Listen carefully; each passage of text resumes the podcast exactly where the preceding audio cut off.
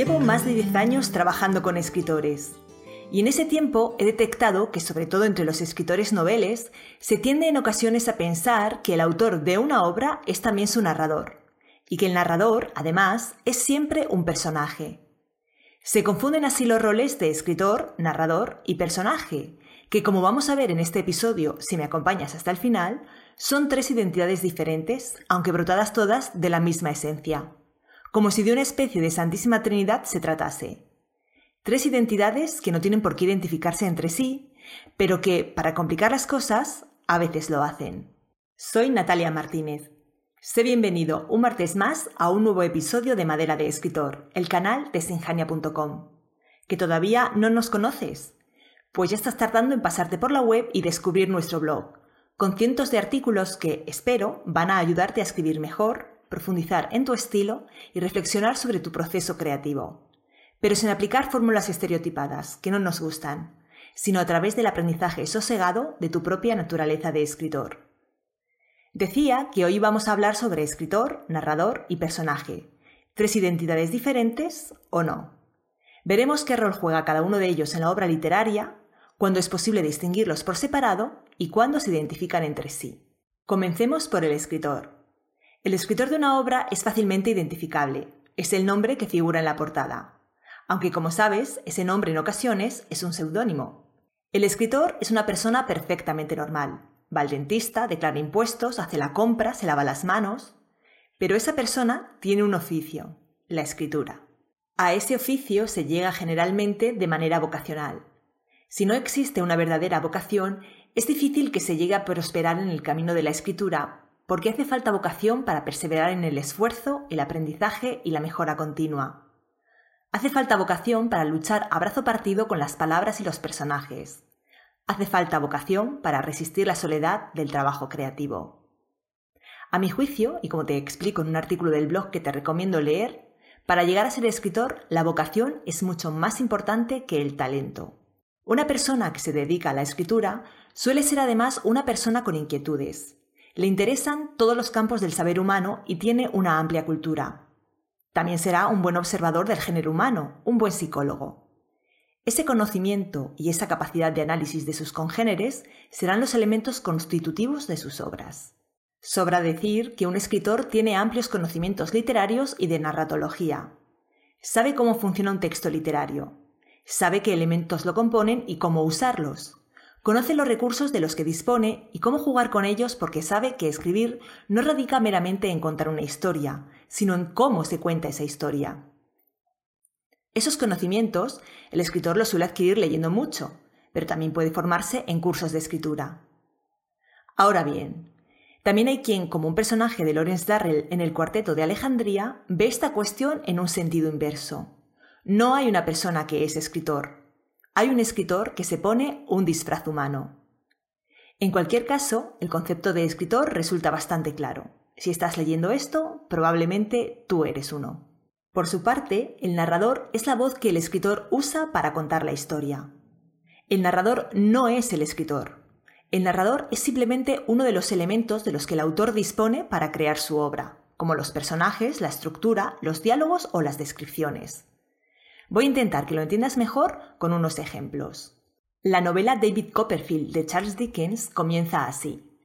Si llegaré a ser el héroe de mi vida u otro ocupará ese lugar, lo mostrarán estas páginas.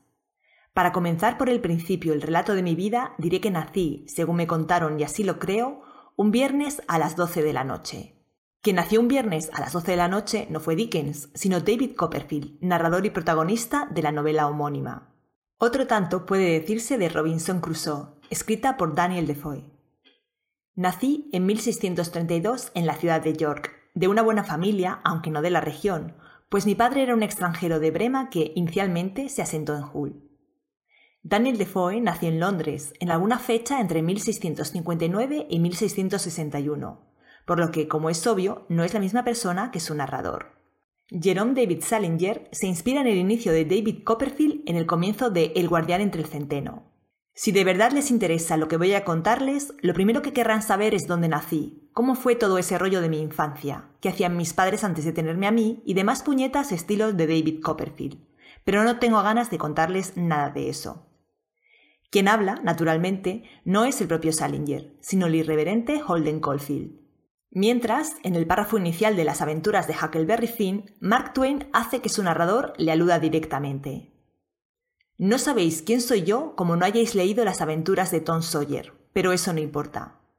Ese libro lo hizo el señor Mark Twain y en él dijo la verdad poco más o menos. Exageró algunas cosas, pero en general dijo la verdad. Como ves, Huck Finn alude en un plano de igualdad a su autor. Incluso se permite juzgar cómo abordó la historia.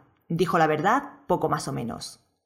De modo que vemos que los narradores no se identifican necesariamente con sus autores. Si bien es cierto que todos los anteriores narradores tienen una característica común, son narradores en primera persona que actúan como protagonistas de sus historias. Pero también hay ejemplos de narradores en tercera persona. En este ejemplo, el narrador en tercera de El Camino, de Miguel Delibes, nos presenta a su protagonista. Las cosas podían haber acaecido de cualquier otra manera, y sin embargo sucedieron así. Daniel el Mochuelo, desde el fondo de sus once años, lamentaba el curso de los acontecimientos, aunque lo acatara como una realidad inevitable y fatal. En la novela de Delibes, un narrador anónimo, pero que no es Delibes, nos cuenta las remembranzas que el pequeño Daniel hace de su pueblo y de sus amigos antes de partir a la ciudad para estudiar el bachillerato. En este caso, el narrador es además un ente ajeno a los acontecimientos. Los conoce y los narra, pero no participa en ellos. Es decir, el narrador no es el escritor, pero tampoco es un personaje. Ahora bien, como queda dicho, el narrador es una herramienta del escritor, un recurso del que se sirve para contar su novela, de modo que en cierta manera es normal que en ocasiones, pero no siempre ni por defecto, el narrador exprese opiniones o juicios del propio autor. Manuel Puig decía, a la larga acaba saliendo la opinión que tengo de las cosas, o eso espero. Por último, los personajes son los entes que llevan a cabo las acciones contadas por el narrador. Sin duda, gran parte de la confusión entre narrador y personaje proviene de textos como los de los ejemplos anteriores, en los que se usa un narrador en primera persona que además se corresponde con el protagonista. En esos casos, la identificación entre narrador y personaje es correcta. Pero recuerda que aunque narrador y protagonista tengan la misma identidad, esta no tiene nada que ver con su autor. También hemos visto el ejemplo del camino, en el que el narrador no es un personaje. Veamos más ejemplos de narradores en tercera que cuentan la historia desde fuera y que no se corresponden, por tanto, con ningún personaje. Así comienza Arroz y Tartana de Vicente Blasco Ibáñez.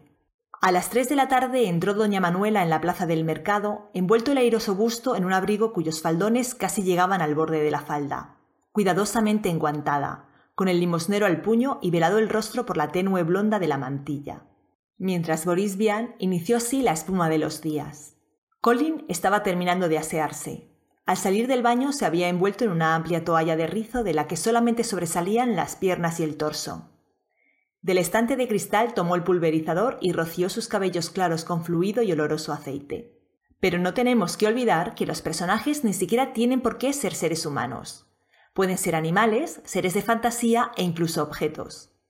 En ese caso, está claro que esos personajes, incluso aunque cuenten su propia historia en primera persona, no pueden identificarse con el escritor de cuya mente han brotado, aunque sí pueden ser narradores de su propia historia, como sucede en Soy un gato, de Natsume Soseki. Soy un gato, aunque todavía no tengo nombre, no sé dónde nací. Lo primero que recuerdo es que estaba en un lugar umbrío y húmedo donde me pasaba el día maullando sin parar. Fue en ese oscuro lugar donde por primera vez tuve ocasión de poner mis ojos sobre un espécimen de la raza humana. El gato de la novela de Soseki actúa como narrador interno de su propia historia, pero también es el narrador testigo de la historia de su amo, un pobre profesor. Por otra parte, también hay que tener presente que casi todos los autores basan sus obras en aquello que conocen o que han experimentado de primera mano. A menudo sus personajes están basados en personas de su entorno. Tolstoy decía que nunca inventó ni un solo personaje, y naturalmente, los personajes también pueden tener rasgos, incluso inconscientes, del propio autor. Ya te he hablado de ello en el episodio en el que te expliqué por qué a veces los personajes no obedecen a la voluntad del escritor y parecen tomar vida propia y actuar por su cuenta. Pero esto no significa que automáticamente debamos identificar al personaje principal con el escritor. En su libro Cómo piensan los escritores, Richard Cohen explica. Tras la publicación del Mal de Pornoy, Philip Roth leyó lo que se decía en los periódicos de su crisis nerviosa. Tanta masturbación le ha pasado factura, opinó Martin Amis con aspereza antes de añadir. La novelista pulp Jacqueline Susan dijo en un programa de entrevistas que le gustaría conocer a Philip Roth, pero que no le gustaría estrecharle la mano. Con el orgullo artístico herido, Roth haría que su alter ego en la ficción, Nathan Zuckerman, explicara en la contravida que habían confundido imitación por confesión y que le hablaban a un personaje que habitaba en un libro. En una entrevista que le hicieron en 2014 lo explicó con mayor detalle. Quien quiera que crea que las palabras y pensamientos de los personajes de un autor son los suyos propios, va muy desencaminado. Sin embargo, como has visto, Philip Roth creó un personaje que es su alter ego, Nathan Zuckerman, un novelista cuya trayectoria recoge en diversas novelas y que puede considerarse un trasunto del escritor, pero que no es el propio Roth. Hay más autores que se convierten en personajes en sus obras, César Aira usó su apellido para bautizar a uno de los personajes de su colección de relatos Las curas milagrosas del Dr. Aira. Y Unamuno, en Niebla, hace que su personaje acuda a Salamanca para consultarle sobre la idea de suicidarse. Aquella tempestad del alma de Augusto terminó, como en terrible calma, en decisión de suicidarse. Quería acabar consigo mismo, que era la fuente de sus desdichas propias. Mas antes de llevar a cabo su propósito, como el náufrago que se agarra a una débil tabla, ocurriósele consultarlo conmigo, con el autor de todo este relato. Emprendió, pues, un viaje acá, a Salamanca, donde hace más de veinte años vivo, para visitarme. Cuando me anunciaron su visita, sonreí enigmáticamente y le mandé pasar a mi despacho librería. Entró en él como un fantasma. Miró un retrato mío al óleo que allí preside los libros de mi librería y a una seña mía se sentó frente a mí. De modo que, como ves, escritor, narrador y personaje no tienen por qué ser una misma entidad. Pueden ser tres entidades perfectamente separadas con el único nexo de unión de que narrador y personaje hayan salido de la mente del escritor. Pero a veces narrador y personaje se identifican, sobre todo cuando se usa un narrador interno en primera persona. Y también puede suceder que el escritor se introduzca en su obra de manera categórica o en forma de alter ego. Las posibilidades que ofrece la creación de una obra literaria son infinitas, y se trata de atreverse a jugar con ellas y explorar las mejores opciones para construir la historia que deseas contar. Sobre ellas reflexionamos en nuestro blog, por el que te invito a pasarte. Todos los jueves publicamos un nuevo artículo y puedes suscribirte para que te lo mandemos directamente a tu correo y así no perderte nada. Yo me despido, pero no sin antes recomendarte que no te pierdas el siguiente episodio en el que Edu Molina repasará contigo la eterna dicotomía entre escribir lo que se vende o vender lo que se escribe. Si a veces has tenido la idea de que debes teñirte a los géneros de moda como única manera de publicar y vender tus libros, el próximo episodio te va a interesar. Pero para que no se te haga tan largo el tiempo hasta entonces, ya sabes, pásate por el blog. Nos vemos allí.